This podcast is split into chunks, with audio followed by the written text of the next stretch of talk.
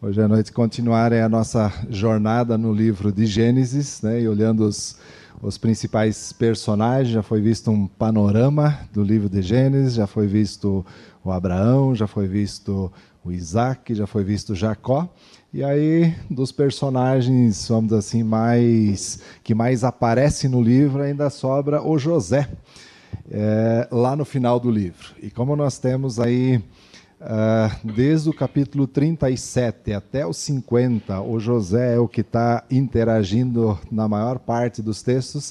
Uh, eu pedi permissão ao Valdir de mensagem tanto de hoje quanto de amanhã, as duas abordarem então em cima do personagem José. Então nós queremos dar essa continuidade. Uh, aqui tem uma foto do José dando uma caminhada, né? Eu peguei do Instagram, não, do Instagram não, porque ele é da geração mais antiga, do, do Facebook, né? Do José, eu peguei algumas imagens para ilustrar, para a gente poder acompanhar um pouquinho. Aqui ele está indo, está uh, caminhando em direção aos, aos irmãos dele que estão cuidando dos rebanhos, né? E o que eu quero tratar com vocês nessa palestra agora é na caminhada que nós fazemos, e todos nós temos a nossa caminhada com uma série de coisas, coisas boas que acontecem, coisas não tão boas assim, coisas que a gente planejou, coisas que a gente não planejou, coisas que acontecem do jeito que a gente queria, coisas que acontecem de um jeito totalmente diferente. A lição que nós precisamos e queremos aprender com José é que em todas elas, nós precisamos permanecer em Deus, independente da circunstância que for. E eu acho que o José tem muita coisa para nos ensinar em relação a isso, nós queremos é, ver isso então. Eu quero convidá-los a abrir a sua Bíblia, então, em Gênesis, capítulo 37. Eu vou ler esse texto, é um capítulo um pouco longo, mas uh, a mensagem de hoje ela está baseada principalmente em cima desse capítulo, então eu quero fazer essa leitura e depois uh, pegar algumas outras coisas, mas o texto principal é Gênesis uh, capítulo 37. Então, abra lá. Eu vou projetar aqui também, caso alguém não tenha a Bíblia, né?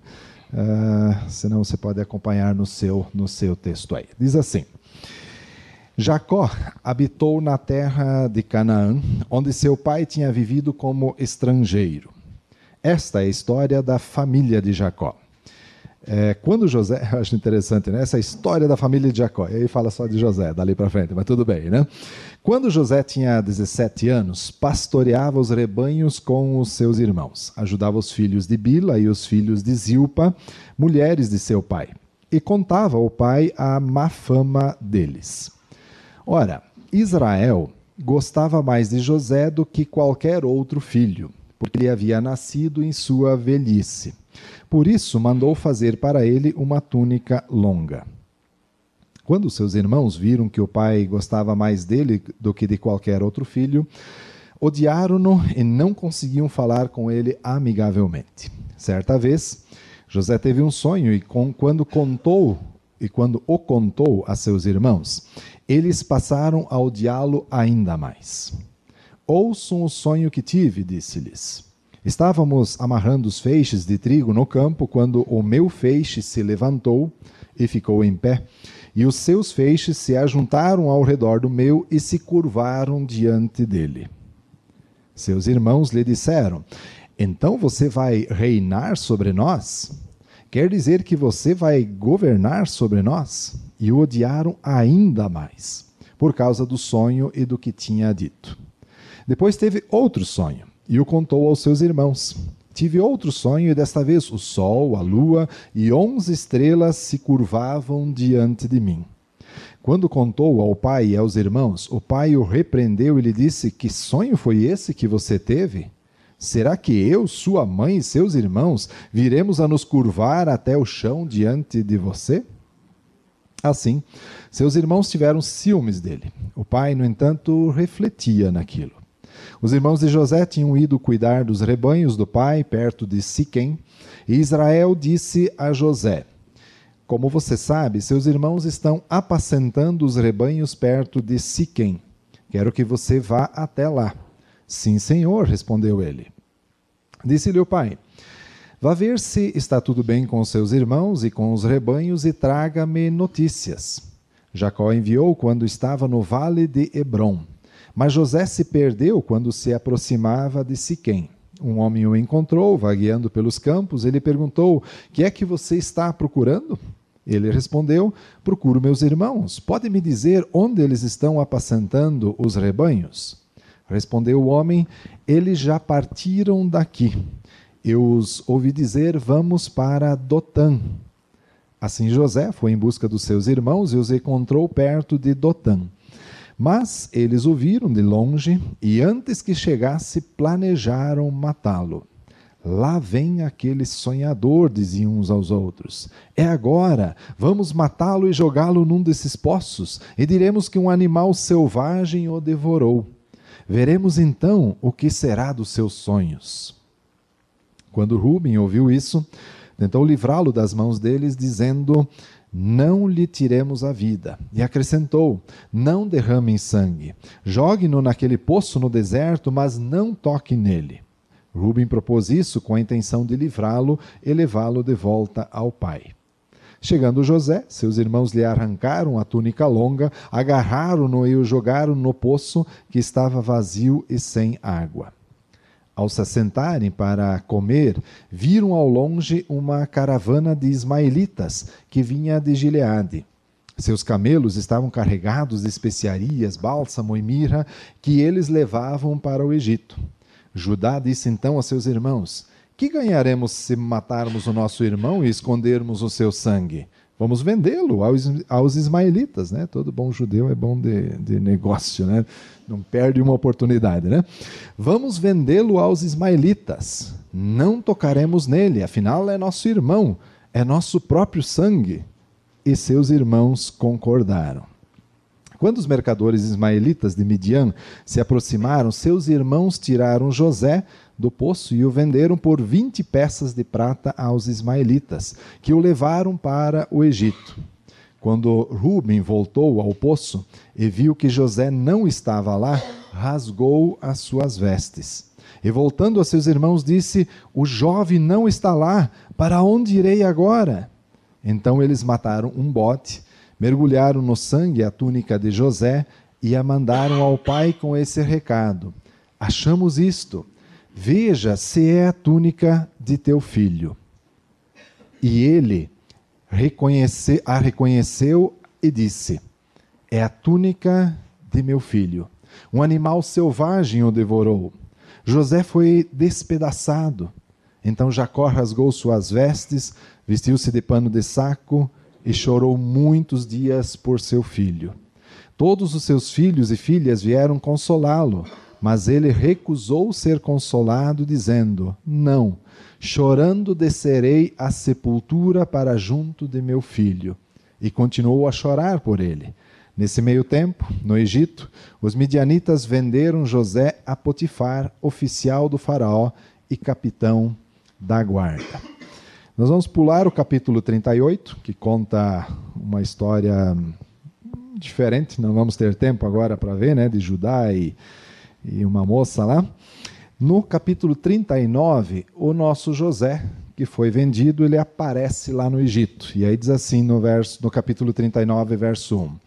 José havia sido levado para o Egito, onde o egípcio Potifar, oficial do faraó e capitão da guarda, comprou-o dos ismaelitas que o tinham levado para lá. O Senhor estava com José de modo que este prosperou e passou a morar na casa do Senhor, eh, do seu senhor egípcio. Né? Eu só queria ler esses dois versículos lá, porque tem essa, logo essa primeira eh, impressão sobre José, né? O Senhor estava com José. E muitas vezes nós esperamos que o Senhor esteja com a gente. Mas a pergunta e o tema que nós temos hoje à noite é e nós temos estado com Deus? Temos permanecido com Deus apesar das circunstâncias e das situações que acontecem conosco? Então, essa pergunta que eu quero que você mantenha em mente enquanto a gente vai estudando e olhando aqui. Bom, Qual é o contexto dessa história toda, desse é, episódio da vida desse personagem chamado José que nós lemos agora há pouco aí? É, hoje pela manhã foi mostrado um mapa né, da, de Abraão, né, eu, eu copiei e colei aqui, né, é, e, e, a gente conhece esse roteiro, né, quando o Abraão sai lá de Ur dos Caldeus, faz todo o trajeto, né, é, depois de Abraão, bom, aí tem os, os, os descendentes, né? Isso aqui está no, no, álbum de família, né? Uh, o primeiro Abraão casa com Sara, tem os dois filhos, né? O Ismael e o Isaac. Uh, Isaac casa com Rebeca e tem os dois filhos, né, o Isaú e o Jacó.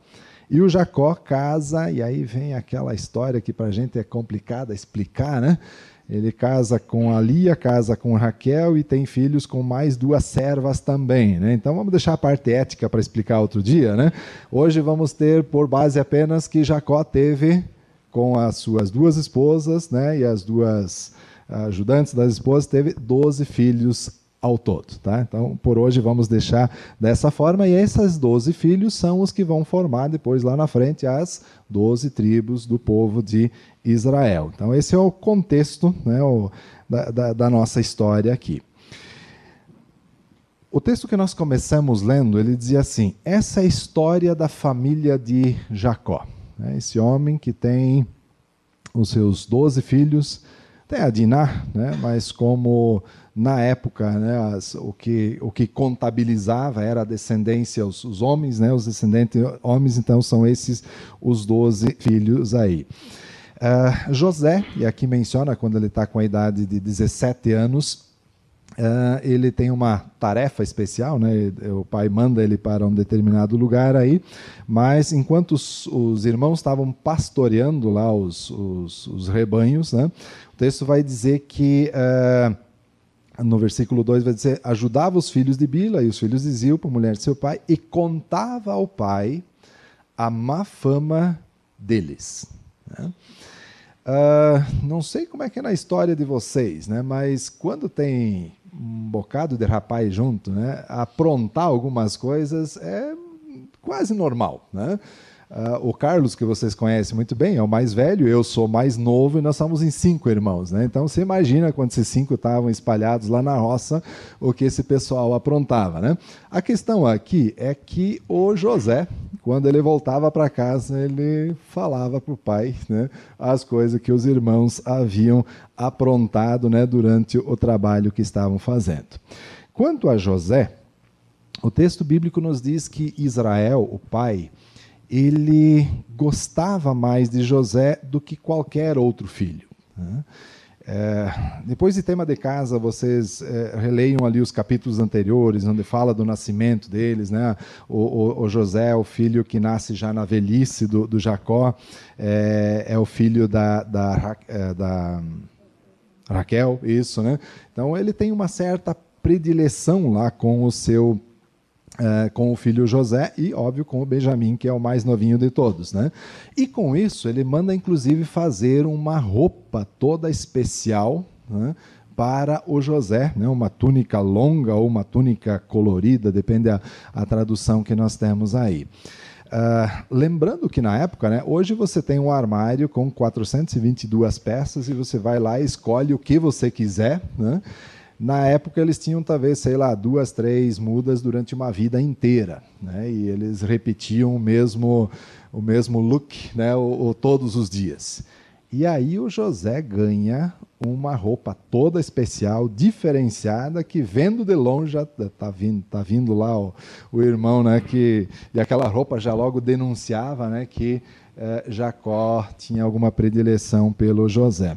Quando seus irmãos viam que o pai gostava mais dele, odiaram-no e não conseguiam falar com ele amigavelmente. Né?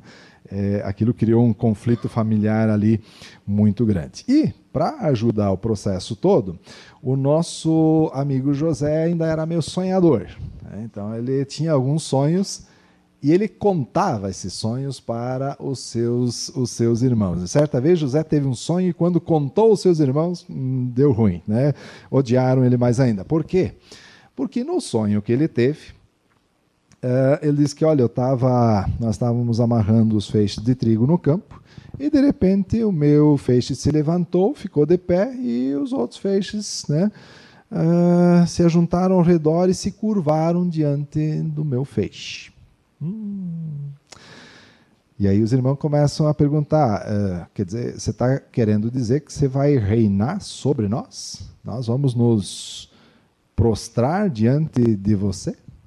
Né? E aí eles odeiam ele mais ainda. Ele tem um segundo sonho, né, que em vez de ajudar, complica mais ainda a vida. E ele diz que ele teve um outro sonho e dessa vez agora o Sol, a Lua e 11 estrelas se curvaram diante dele. E aí o, o Jacó entra no processo e diz: opa, agora papai e mamãe entraram junto. Né? Não são só os 11 feixes lá. Ah, ah, quando contou ao pai e os irmãos, né, ele repreendeu e disse: Que sonho foi esse que você teve? Será que eu, sua mãe, seus irmãos, eh, viremos a nos curvar até o chão diante de você? Eu não sei o que, que o José compreendia já naquele momento sobre tudo que tinha para acontecer. Mas quando a gente lê o restante da, da, da história do Gênesis, a resposta seria sim.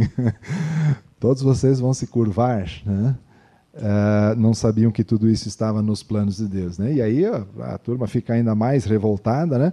E o texto diz que Jacó refletia sobre aquilo. Enquanto os irmãos passaram a odiar ainda mais, Jacó começa a pensar sobre aquilo. Né? O quanto de revelação naquele momento ele teve, não sei, mas Jacó uh, refletia sobre aquilo. Né? Eu fico imaginando a alegria dos irmãos, né, do José contando. Né? Ele já tinha aquela crise, porque o pai gostava mais dele, uh, viu ele toda hora com aquela túnica colorida para uh, cá e para lá, e agora ele vem contar esse tipo de sonho. Né? Você consegue imaginar o quanto esses irmãos é, é, o que, que devia passar na cabeça deles, né? a coisa não deve ter sido muito, muito fácil aí. Aí, num determinado dia, os irmãos de José estão é, pastoreando os rebanhos, perto de Siquém, e aí o Jacó chama o José e diz: Vem cá. Né?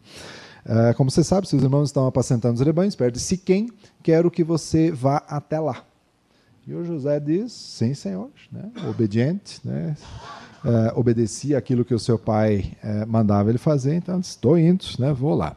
E aí o Jacó, inclusive, reforça: vá ver se está tudo bem com seus irmãos e com os rebanhos, e traga-me as notícias. E aí o Jacó vai e vai em busca, até meio. O Jacó não, o José, né? Ele vai uh, em busca, até se perde um pouquinho, aí encontra alguém que orienta onde é que os irmãos estão, e ele acaba indo aí.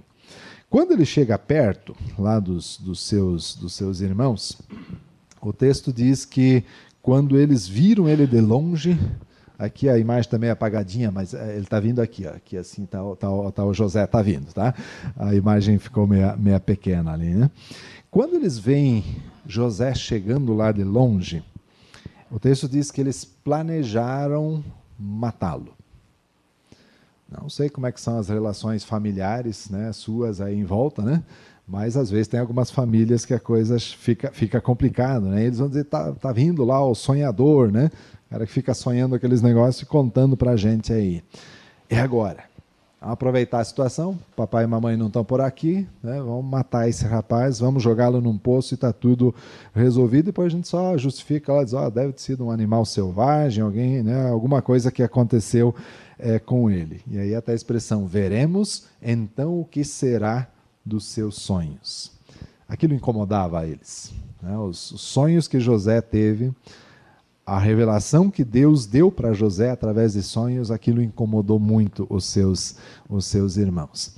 E aí o Rubem, né, que é o, o, mais velho, ele quando ele ouve aquilo, ele diz, opa, é melhor não, porque como irmão mais velho, ele tinha uma certa responsabilidade, e ele tenta livrar, e ele diz, não lhe tiremos a vida. Não, não, tipo assim, pode não gostar dele, pode não concordar com o que ele está dizendo, mas tirar a vida também não. Né? Não derrame sangue, jogue naquele poço no deserto, não toque na vida dele. Né? E o Rubem tinha em mente que depois ele iria, uh, sei lá, dar um jeito de levar ele de volta para o seu pai. Mas quando ele chega, Uh, o texto diz: Chegando José, seus irmãos lhe arrancaram a túnica longa né, que ele tinha, que era aquele aquela coisa palpável que, que, que incomodava os seus irmãos, e jogam ele num poço. Agarraram-no e o jogaram no poço que estava vazio e sem água. Na sequência, aparece ali né, é, é, uma caravana de ismaelitas, depois à frente vai dizer que eram midianitas, né, mas um, uma caravana de mercadores e quando eles enxergam eles vindo de longe, eles já começam a planejar: opa, dá para fazer algum dinheiro aí. Né? Judá disse então aos seus irmãos: Que ganharemos se matarmos o nosso irmão e escondermos seu sangue? Não vai dar dinheiro nenhum. Então vamos transformar em, em, em dinheiro isso. Vamos vendê-lo aos ismaelitas. Não vamos tocar nele. Afinal, é nosso irmão, é nosso próprio sangue. Ah, matar, vamos só vender como escravo, tá bom já, né? Eu fico imaginando às vezes o que passa na cabeça dessa, dessa turma. E os outros concordam e de fato eles fazem isso e é, vendem ele para essa caravana de escravos. E aí ele é vendido por 20 peças de prata a esses ismaelitas que levam ele para é, o Egito, ou seja, longe o suficiente para não ouvir mais nada daquele sonhador que ficava contando aqueles sonhos de que os irmãos iriam se prostrar diante dele. Então ele é vendido para lá. Bom, mas tem o pai no meio da história ainda e a gente tem que agora uh, a gente tem que achar alguma forma de uh, contar isso para o pai. Aí eles fazem um plano e o plano é, no verso 29, dizer assim: Rubem voltou ao poço, né, o, o que não queriam que fizesse nada com ele, e aí ele viu que o José não estava lá, ele rasga suas vestes e ele diz: O jovem não está lá, onde é que ele está? O né? que, que eu vou fazer agora? E aí eles têm um plano, eles matam um animal, o texto diz matar um bode, mergulhar o sangue a túnica, no sangue a túnica de José, para dar aquela ideia de que uh, uh, algum animal tivesse matado José. E aí eles mandam essa túnica para o Jacó, para o pai com esse recado: ó, achamos isso. Veja se é a túnica de teu filho. Óbvio que o pai iria reconhecer imediatamente, porque ele tinha feito essa túnica toda especial para o José. E aí o texto diz que ele reconhece e diz: É a túnica do meu filho. Um animal selvagem o devorou. José foi despedaçado. Né? Ou seja, o plano que eles tiveram deu certinho. Né? O pai achou que ele estava que ele tinha sido morto por animais selvagens ali. Aí o Jacó rasga suas vestes, chora muitos dias por seu filho. Eles tentam consolar, ele diz: "Não, descerei à sepultura para junto do meu filho". A ideia é mais ou menos assim: eu quero morrer também, né? Eu quero descer à sepultura junto com com o meu filho. Uh, enquanto isso, o José chega lá no Egito, e aí o texto seguinte diz agora dos midianitas, né? Nesse meio tempo ele é vendido lá no Egito uh, e ele é vendido a Potifar, que é um oficial do faraó, um capitão da guarda, ou seja, alguém com uma alta posição lá, e é obviamente vendido como escravo para trabalhar agora para esse oficial egípcio que está lá a gente precisa aprender. Isso aqui foi rapidamente assim com imagens tentando recontar de novo a história para ela fixar bem na nossa mente. Mas o que eu quero agora olhar nisso é olhar para a vida de José e aprender algumas lições com a vida dele. Lembrando que o capítulo 20, 39 começa dizendo assim: O Senhor estava com José de modo que ele fez prosperar e passar, né, o, o, José lá no Egito, e ele passou a morar na casa de um oficial do seu senhor lá no Egito. Mas nessa passagem toda, nesse conjunto todo, o que, que a gente pode aprender com José? Essa pergunta que eu quero que a gente responda aí. A primeira resposta que eu gostaria de dar para isso, do que precisamos aprender com José, é permaneça em Deus quando tudo vai bem. Sim, quando tudo está indo tranquilo, tudo está indo assim como planejado, como esperado, permaneça em Deus. José era amado pelo seu pai. O texto até diz que até mais do que os seus próprios irmãos. Ele recebeu do pai um presente especial que acabava destacando ele dos demais. A inveja e o ódio dos irmãos, de alguma forma, confirmavam que ele tinha algo especial, porque você não precisa invejar alguém que não tem nada ou que não é nada, né? Mas se os seus irmãos estavam fazendo isso, porque eles viam que José tinha algo diferente. Os dois sonhos que ele teve, aquele dos feixes de trigo e também do sol, da lua, das estrelas que se prostravam diante dele, era uma prova também de que Deus tinha um plano especial para o José. Né? Eu não sei o quanto ele tinha compreendido já disso, mas Deus tinha um plano especial para José.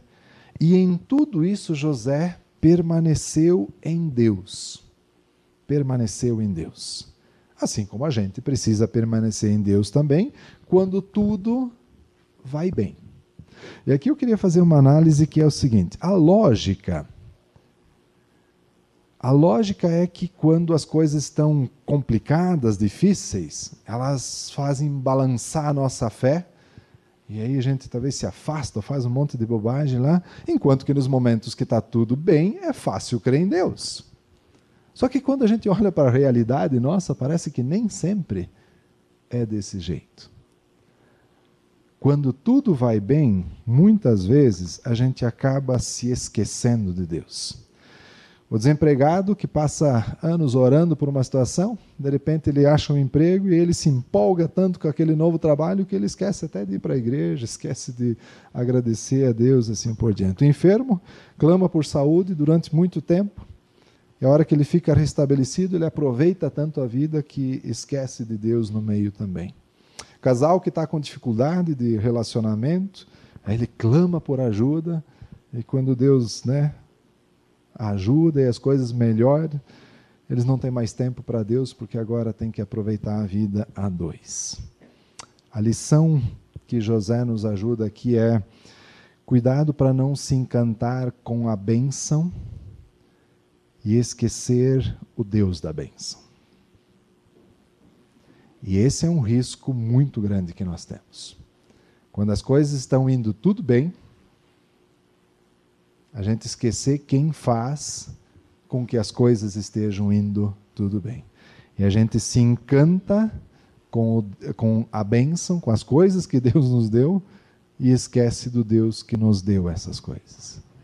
Então, a primeira lição de José é permaneça em Deus. Quando tudo está bem. Quando tudo vai bem, não deixe Deus de lado. Não esqueça de permanecer em Deus. Permaneça em Deus quando tudo vai bem. Mas já deu para perceber que a história vai adiante, né? E aí eu diria assim, permaneça em Deus também quando nem tudo vai bem. Ou melhor, quando nem tudo parece ir bem. Porque na história nós vemos isso também. O José, ele por obediência ao que o pai dele pediu, né?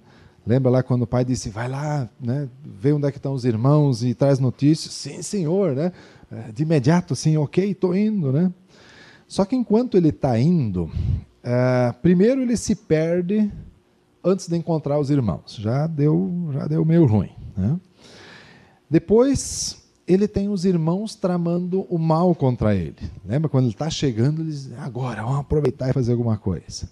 Depois eles o agarram, arrancam a túnica dele e jogam ele no poço.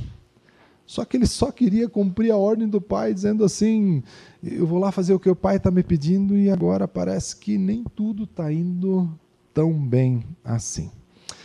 Não é assim que acontece na nossa vida, às vezes também? Pessoa finalmente começa a ir na igreja, né? E aí, e aí começa a atravessar tudo, começa a ficar tudo meio, meio estranho, né? Esses dias atrás, uh, os irmãos aqui no, no tempo de carnaval tem o congresso de jovens também, né? A pioneira lá nós temos o congresso de jovens também. Esse ano deu um negócio muito doido lá. Reuniu lá, sei lá, 400, 500 jovens. Quase a metade deles pegaram uma virose Diz que virou um, um, como é que chama, hospital de campanha, que no segundo dia cancelaram toda a programação e era só gente atendendo gente. E aqueles jovens olhando, dizendo assim: a gente só veio aqui para louvar a Deus e aprender da palavra dele. Por que está dando tudo errado? Por que, que parece que as coisas não estão indo da forma como tinha sido planejado? Ou aquele cara que diz assim: Pois é, eu comecei de ofertar lá na igreja, de dar minha oferta para missões, para não sei o quê, e agora o mês não vai fechar. Quantas vezes a gente olha para situações da vida e acha que é, nem tudo está indo tão bem assim? É? Nessas horas em que parece que as coisas não vão indo tão bem como na vida de José, pareciam que não estavam indo tão bem qual a lição de José para a gente? Permaneça em Deus. Quando tudo está bem, permaneça em Deus. Mas quando nem tudo parece ir bem, permaneça em Deus também. É isso que o José ensina para a gente. E aí eu preciso dar mais um passo adiante. E eu confesso que esse foi o mais difícil de estudar, de escrever e de colocar aqui. Permaneça em Deus quando as coisas de fato não vão bem. E essa é uma lição dura de aprender. Essa é uma lição dura de aprender. Porque a gente sempre espera que lá no fim ainda vai dar certo. Vai reverter tudo. E se Deus não reverter. Eu vou abandonar Deus? A lição de José é permaneça em Deus, mesmo quando as coisas de fato não vão bem. Vamos olhar a vida de José de novo. Ficou preso num poço. Os irmãos dele jogaram ele num poço. Foi vendido pelos irmãos por 20 moedas. Você consegue imaginar o sentimento de alguém numa hora dessas? As pessoas mais próximas tuas, as pessoas que você queria estar junto, vendem você como escravo por 20 moedas. Ele foi levado por mercadores estranhos, não sei o que esses mercadores poderiam fazer, poderiam matar ele durante a viagem, poderiam maltratar, poderiam, sei lá. Foi parar no Egito, numa terra estranha, ele foi vendido como escravo para Potifar. Mas qual a lição de José para a gente? Permaneceu em Deus. Mas agora não parecia que estava dando errado. Estava dando tudo ao contrário. Tava... As coisas não estavam indo bem. E mesmo assim, José permaneceu em Deus. Vocês lembram, só pegando dois exemplos à parte disso, vocês lembram dos amigos de Daniel? Capítulo 3. Quando são desafiados, ou na verdade todos, né, que quando se tocasse um certo tipo de instrumentos, todos deveriam se prostrar diante da estátua de ouro que Nabucodonosor havia feito. E aí, quando chega a vez daqueles três, o Sadraque, Mesaque e Abednego, eles dizem: Não, nós não vamos. Nós temos o nosso Deus e nós não vamos. E quando Nabucodonosor e os, alguns caldeus vão lá e, né, e deduram eles para o Nabucodonosor, o Nabucodonosor chama eles e diz assim: Vou tocar de novo. Vou mandar tocar de novo. E aí eu quero ver, vocês vão se prostrar. E aí acho muito interessante a resposta que aqueles três jovens dão para o rei. Ó Nabucodonosor, não precisamos defender-nos diante de ti se formos atirados na fornalha em chamas, porque a, a, sentença era essa: se não se prostrassem, seriam jogados na fornalha de fogo. Né? Se não se formos atirados na fornalha em chamas, o Deus a quem prestamos culto pode livrar-nos e ele nos livrará das tuas mãos, ó rei. A ousadia deles não é nem vai livrar da fornalha, vai livrar das tuas mãos, ó rei. Mas, e aí para mim esse texto é fantástico. Mas, se ele não nos livrar. Saiba, ó rei, que não prestaremos culto aos seus deuses, nem adoraremos a imagem de ouro que mandaste erguer. Qual é a forma que normalmente a gente lida? Se Deus me livrar, eu vou ser bonzinho com Ele, vou adorar Ele, vou permanecer nele. Mas o que, que eles dizem? Nós sabemos que Deus pode nos livrar. Mas saiba, o rei, que mesmo se ele não nos livrar, mesmo se ele não nos livrar, nós não adoraremos a tua imagem, porque nós vamos adorar só o nosso Deus. Você conseguiria fazer isso que esses três jovens fazem? Permanecer em Deus quando as coisas de fato não vão bem? Porque quando eles dizem isso, eles não sabem o que vai acontecer depois. Nós sabemos o fim da história. Nós sabemos que eles foram livrados da fornalha de fogo. Eles não sabiam. Eles não sabiam o que, ia acontecer. O texto diz que quando os soldados né, que vêm levar eles para a fornalha, só de chegar perto, os soldados morreram. Eles não sabiam qual seria o fim deles. E eles dizem, mesmo se tudo der errado lá no final, não acontecer do jeito que a gente gostaria que acontecesse, nós não vamos deixar de crer em Deus. Querem ver um outro exemplo? Hebreus capítulo 11. Para mim é um texto fantástico também. E ele começa falando dos heróis da fé. Né? E aí ele vai citando Moisés, tá, tá, pela fé, não sei o quê. E aí ele cita os grandes homens de Deus e tudo que vai acontecendo. E a gente diz: está vendo como é bom? Né? Como é bom, como é fácil crer em Deus. Olha como é que os caras terminaram, olha como foram bem-sucedidos em tudo que fizeram. Você já leu todo o texto? Já leu ele até o final? Porque Hebreus 11, 36 em diante diz assim: depois de falar de vários heróis da fé, grandes homens e mulheres de Deus, quando chega no verso 36 diz assim: outros. Ele está falando agora de um grupo que termina de um jeito diferente. Ele diz assim: outros enfrentaram zombaria e açoites, outros ainda foram acorrentados e colocados na prisão, apedrejados, cerrados ao meio, postos à prova, mortos ao fio da espada, andaram errantes, vestidos de pele de ovelhas, de cabras, necessitados, afligidos e maltratados. O mundo não era digno deles vagaram pelos desertos e montes, pelas cavernas e grutas, todos esses receberam bom testemunho por meio da fé. No entanto, nenhum deles recebeu o que havia sido prometido. Deus havia planejado algo melhor para, para nós, para que conosco fossem eles aperfeiçoados. A gente geralmente acha assim, vai dar tudo certo no final. E que bom que a gente espera desse jeito. Mas tem horas em que, de fato, as coisas não vão bem. Aquele parente pelo qual eu orei tanto tempo que estava no leito de morte e morreu. Aquela situação financeira e que não terminou bem. A pergunta é: o que, que nós vamos fazer nessa hora? Vamos deixar de crer em Deus só porque Deus não se comportou direito do jeito que eu queria? Não. A lição que José tem para nós é que nós precisamos permanecer em Deus, mesmo quando as coisas de fato não vão bem na nossa vida. Lembra do texto de Romanos 8, 28? Sabemos que todas as coisas cooperam para o bem daqueles que eu amo, daqueles que são chamados segundo o seu propósito. Umas traduções diz assim: Deus faz cooperar todas as coisas para o bem.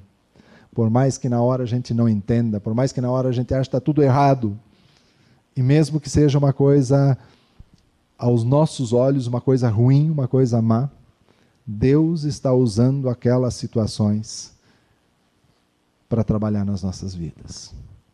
E nós precisamos permanecer em Deus, em toda e qualquer situação. Por isso, permaneça em Deus quando as coisas de fato não vão do jeito que a gente estava esperando. Eu não sei o que Deus quer trabalhar comigo ou com você, mas Ele tem um propósito com cada situação que a gente está passando. E eu não sei o que, que cada um de vocês está passando. Eu tenho situações na minha família, com a minha mãe, com a minha esposa, que tiveram cirurgias há poucos dias atrás. A gente diz, mas por que desse jeito? Terceira vez a minha esposa teve que fazer a mesma cirurgia. Diz, mas não devia ser desse jeito. Minha mãe acabou de fazer uma cirurgia de retirada de estômago por causa de um câncer. Disse, mas como assim? Está com 84 anos. Por que Deus desse jeito? Não precisava ser assim. Mas a fé dela está firme, tanto quanto estava antes. A lição de José para nós é: permaneça em Deus sempre. Sempre. Quando tudo vai bem, não esqueça de permanecer em Deus, porque a gente acha, não, agora está tranquilo, agora eu mesmo dou conta de mim, né? nem preciso de Deus para isso. Quanta gente pensa desse jeito? Permaneça em Deus quando tudo vai bem, mas permaneça em Deus quando nem tudo parece ir tão bem e quando, inclusive, as coisas de fato não estão indo bem. O grande problema é que às vezes a gente pensa da seguinte forma se Deus for bom comigo, e se Ele fizer tudo certinho, do jeito que eu quero que Ele faça, então eu vou permanecer nele. Eu vou permanecer com Ele. Talvez eu até vou recompensar a Deus, né? me envolvendo mais na igreja, dando uma oferta extra, trabalhar um pouco mais do reino. Não. Reconheça a sua posição e a posição de Deus quem é o Senhor da história e quem somos nós. Nunca, nunca confunda os papéis. Quem é Deus e quem é você. Deus pode fazer o fim terminar tudo bem? Claro que pode. Ele tem que fazer o fim terminar tudo bem? Não. Lembra o texto de Hebreus, lá no final? Quantos receberam vitória mas também quantos foram maltratados, açoitados, cerrados ao meio. E o, e o texto diz: o mundo não era digno deles por causa da fé que eles tinham, mesmo no meio daquelas dificuldades. Quando a gente olha a história de José, e amanhã cedo nós vamos dar continuidade nela, você pode até dizer assim: não, mas José, José termina bem, olha como é que ele vira o governador do Egito.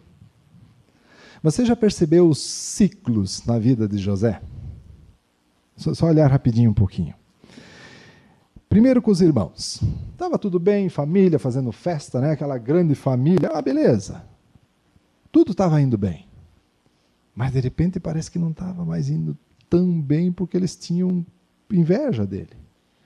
E de repente, de fato, as coisas não foram bem porque eles chegaram a vendê-lo como escravo para mercadores ismaelitas. Aí de repente você diz assim: bom, agora ele chegou no Egito, né? na casa do Potifar.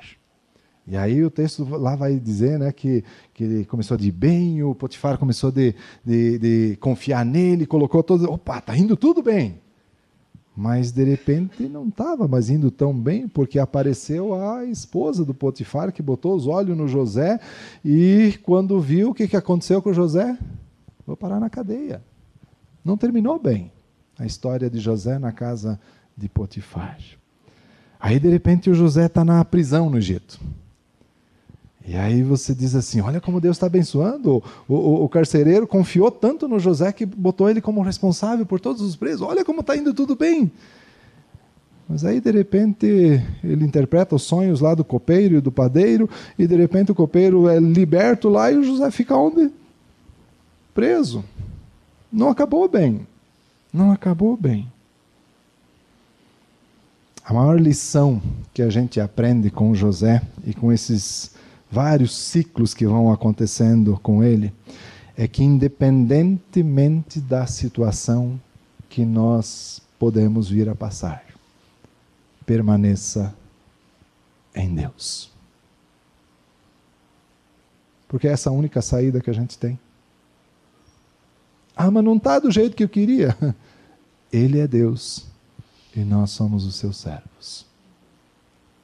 E como Deus, Ele pode fazer do jeito que Ele quer. Nós vamos ver amanhã cedo que Deus faz a história de José mudar lá no final ainda. Mas José não foi aquele cara que durante o tempo todo assim, ah, agora eu tô, agora eu tô bem com Deus, porque Deus me abençoou, agora, agora eu vou ser bonzinho com ele. Agora eu vou deixar Deus de castigo, porque ele não está me abençoando do jeito que eu queria que ele me abençoasse. Às vezes a gente é tão mimado, tão mimado na nossa vida cristã que chega a dar pena. Reconheça a sua posição e reconheça que Deus é Deus. Essa é a melhor coisa que a gente pode fazer. É fácil fazer isso? Não. Enquanto a gente está sentado num auditório de hotel, um monte de irmão querido ao redor, comida à vontade até não querer mais, ah, coisa beleza crer em Deus. Até cantar a gente canta. E na hora que o seu irmão se, te, se, lhe vender por 20 moedas, como escravo, você vai conseguir continuar confiando em Deus? Permanecendo nele? Que Deus nos ajude, que Deus nos dê graça a aprender as lições que José tem a nos ensinar. Eu quero orar com vocês ainda e pedir que Deus nos ajude. Obrigado, Senhor, porque